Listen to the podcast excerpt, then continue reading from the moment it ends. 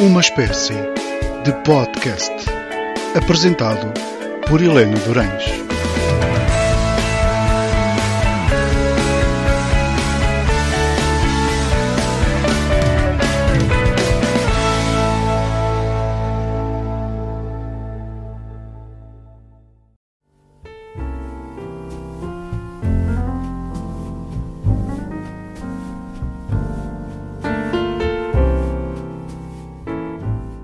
Olá, boa noite, bem-vindos a mais uma espécie de podcast.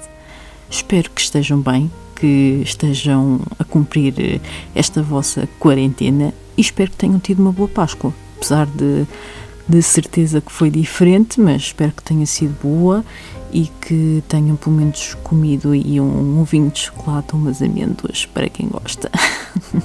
espero que estejam bem e de saúde. Hoje uh, decidi trazer aqui mais uma canção que é uma canção que eu uh, realmente me diz muito. Uh, não sei bem porquê. Talvez por também misturar a música soul e de ser um dos meus uh, músicos e cantores favoritos. Acho que ajuda bastante a ter escolhido a trazer aqui esta, esta canção. Eu acho que vocês também conhecem, se calhar não conheciam tão bem como conheceram a, a música Unforgettable de Nat King Cole, mas eu acho que também conhecem esta, ora vejam lá.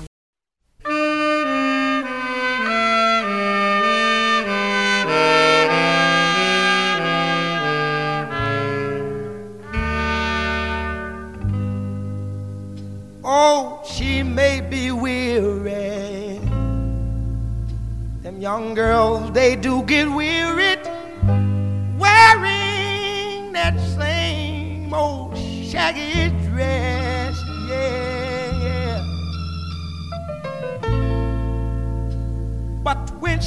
gets weary, try a little tenderness.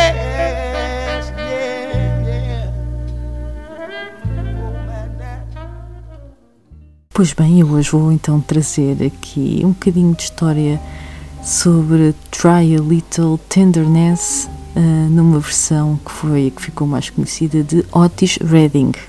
E digo que a versão dele ficou mais conhecida porque esta canção teve várias versões e eu descobri, não sabia, pensava que a música era mesmo dele, mas descobri que esta música é de 1932, portanto, muito antes de ele ter gravado a sua versão.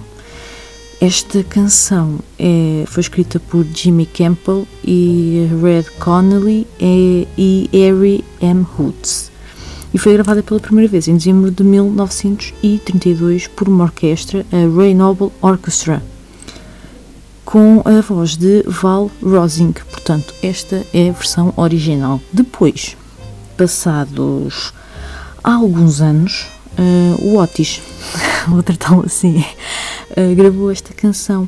Gravou-a em 1966 e esta versão realmente ficou muito conhecida. Eu acho que, porque realmente é, é um, a forma como está estruturada é de uma força e de uma.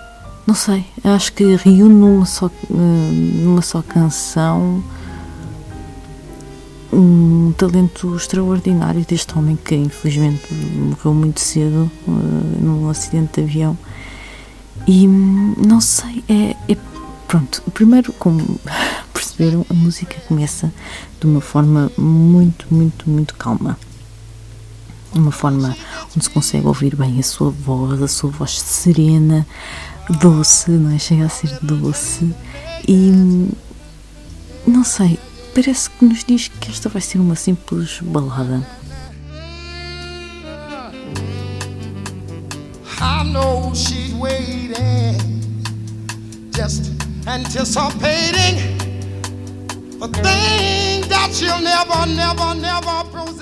Como podem ouvir, com o decorrer da, da canção, ela torna e toma uma vida completamente diferente, porque ele, com a sua energia vocal e depois também, obviamente, com a música que o acompanha, a música ganha uma energia completamente diferente e parece que nós queremos começar a saltar e, e também a cantar com ele. E e, é uma, uma mudança, para mim, extraordinária. E esta, a voz rouca, não é? E, um, não sei, um, a rouquidão e depois a intensidade com que ele impregna uh, cada palavra que diz nesta, digamos, nesta segunda parte da, da, da canção é absolutamente maravilhoso.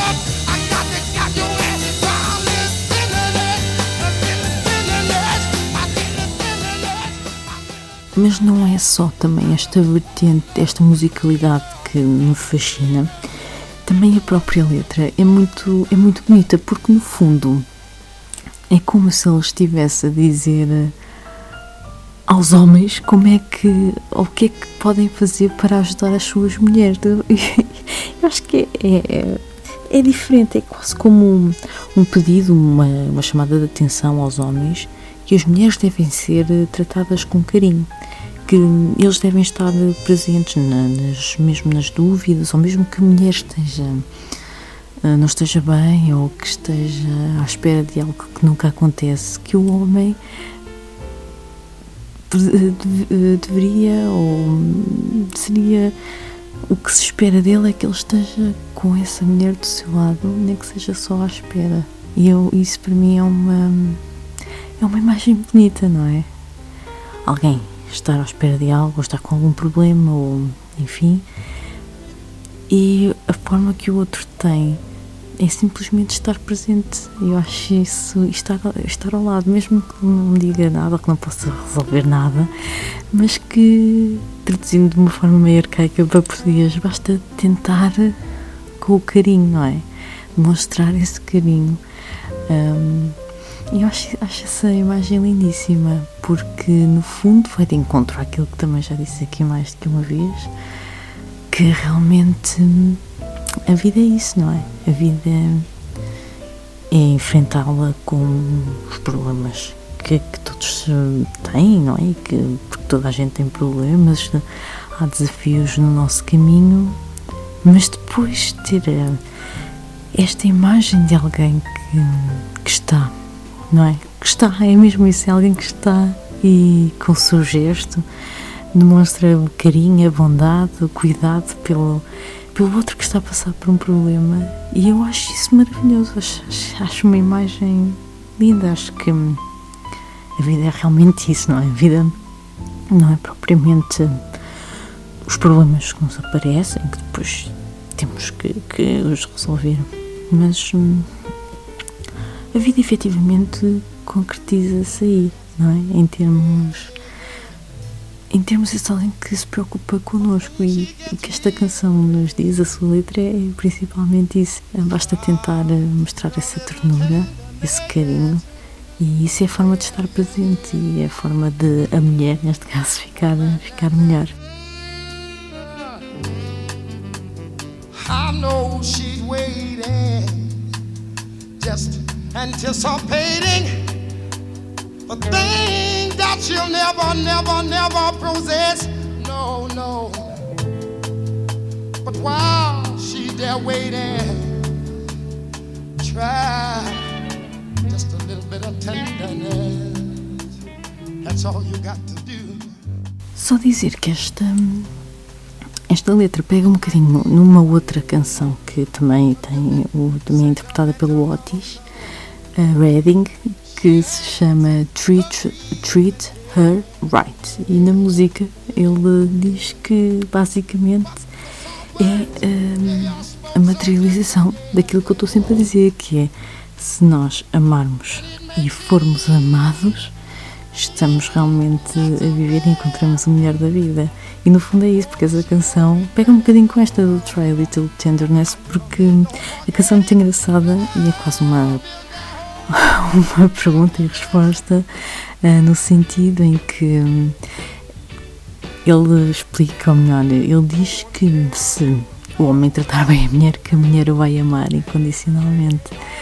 No fundo é isso, não é? Se ele ama, a mulher também uh, o vai amar, não é? Basta tratá-la tratá bem. E, e, é, muito, é muito engraçado. A canção pega um bocadinho com esta. E no fundo é isso que eu estou sempre a dizer. Amar e ser amado é o mais importante da vida. E, e é é engraçado porque hum, são músicas bonitas e que hum, me farão sempre sonhar, sonhar com isso.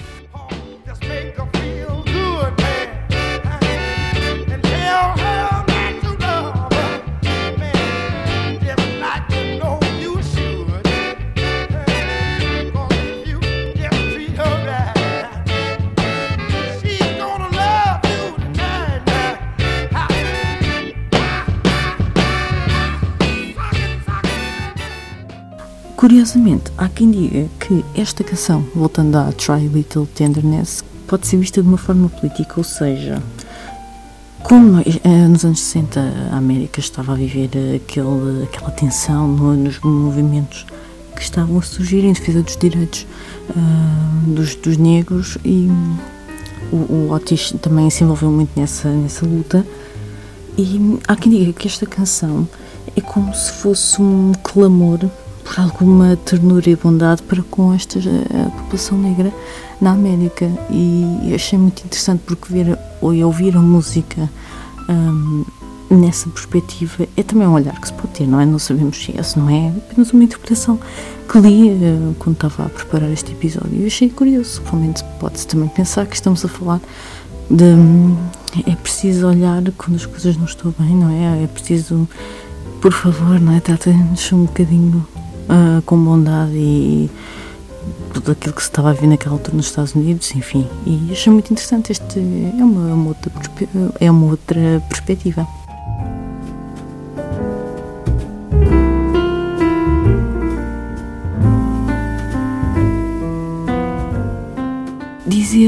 Duas coisas. Primeiro, que a Try Little Tenderness, esta versão do Otis, que está é considerada uma das melhores músicas de todos os tempos e está em, vários, em várias tabelas, digamos assim, como é o caso da Rock and Roll Hall of, of Fame. Portanto, é, estou só a dar um exemplo. Esta canção é realmente tida, esta versão, como uma das melhores músicas de sempre.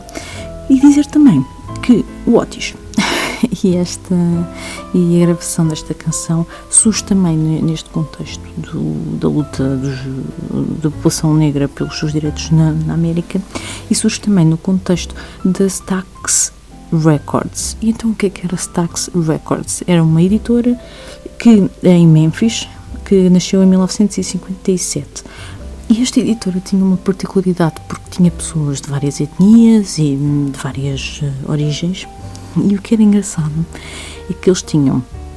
Foi ali quase um laboratório onde se desenvolveu um som único, uh, muito virado para o soul, para o funk, para o blues, e agregou ali artistas que depois se tornaram imensamente conhecidos em todo o mundo. Um deles foi, foi o Otis, e o engraçado é que havia um, um número de músicos e um número de letristas que estavam ali que desenvolveram este som e que, que, se tornou super característico também do sul da, da América. Uh, e portanto a Stax Records ainda hoje é tida como algo que foi único e que desenvolveu uma sonoridade única, uh, tendo por base sempre o soul e claro que, que, também está muito está muito evidente no trabalho gravado pelo Otis Redding.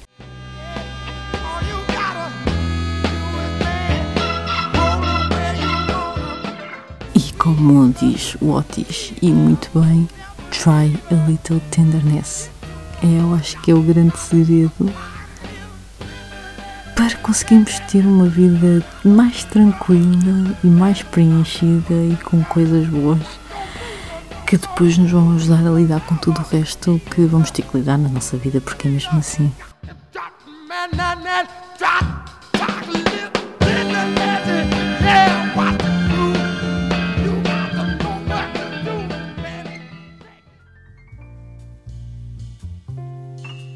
Tinha prometido que iria voltar a falar de livros, não é? Já que na semana, na semana passada falámos do Cyrano de Bergerac apenas e só. Então, esta semana trago um livro que tenho na estante e que ainda não li.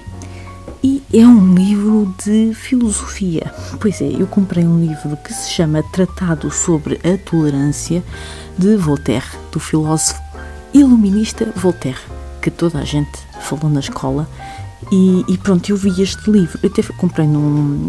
Foi na feira, acho que até foi na feira do livro, do livro de Lisboa, pá, aí, há dois anos. Eles têm sempre umas bancas com alfarrabistas. E eu lá fui à procura e não sei o quê. Aliás, minto, não foi um alfarrabista, foi na relógio d'água. Eles tinham lá vários caixotes com livros que estavam a vender assim muito baratos. E eu, pronto, fui logo lá, não é? Logo lá ver os livros e encontrei este do Voltaire, Tratado sobre a Tolerância da Relógio d'Água. A edição que eu tenho é de fevereiro de 2015, da Relógio d'Água, como já disse, e a obra é de 1760, 1763. Eu fui ler um bocadinho sobre o, o livro para, para poder levantar aqui o véu, não é? Eu também não quero ler tudo, mas como um livro de filosofia, eu por acaso é eu gosto muito de pensar. Eh, às vezes gostava de pensar menos sobre as coisas, mas, mas, mas pronto, gosto de pensar e refletir. E, e como eu acredito que a tolerância é talvez uma das melhores coisas que o ser humano pode ter e que podia resolver e que resolve grandes conflitos, mas que poderia resolver muitos mais. Achei interessante eh, este, este livro dizer o que é sobre este Tratado da Tolerância. É, é um livro onde Voltaire uh, mostra que o ser contra os preconceitos e os fatalismos e os fanatismos da religião e que muitos deles conduziram à, à barbárie. E porquê? Porque Voltaire acredita que o importante está no homem. Lá está, isto tem a ver também com a época em que é, não é? Do, do iluminismo, que o homem é o, é o centro. Neste tratado, Voltaire. Diz ou defende que, por natureza, o ser humano é intolerante, mas que o objetivo, essa tendência essa de ser intolerante tem que ser combatida ao longo do seu crescimento, porque só dessa forma é que se pode ter o homem hum, abstrato, no sentido em que não pode ser discriminado nem pelas suas crenças, nem por aquilo que é, nem pelas suas orientações.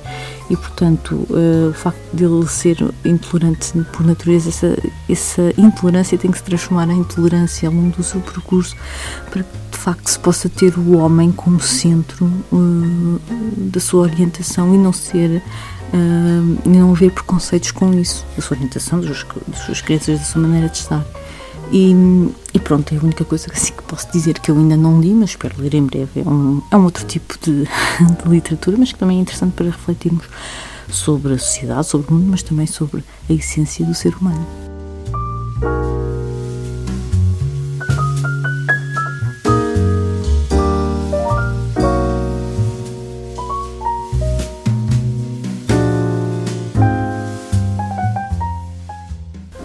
Chegamos assim ao fim de mais um episódio de uma espécie de podcast. Espero que tenham gostado. Não se esqueçam que estou de volta para a semana. Segunda-feira estreia o programa pelas 9 e um quarto e depois repete à quinta-feira pelas 11 da noite, sempre na telefonia da Amadora. Espero por vocês então para a semana. Uh, espero que tenham gostado e já sabem, também espero que tenham uma ótima noite.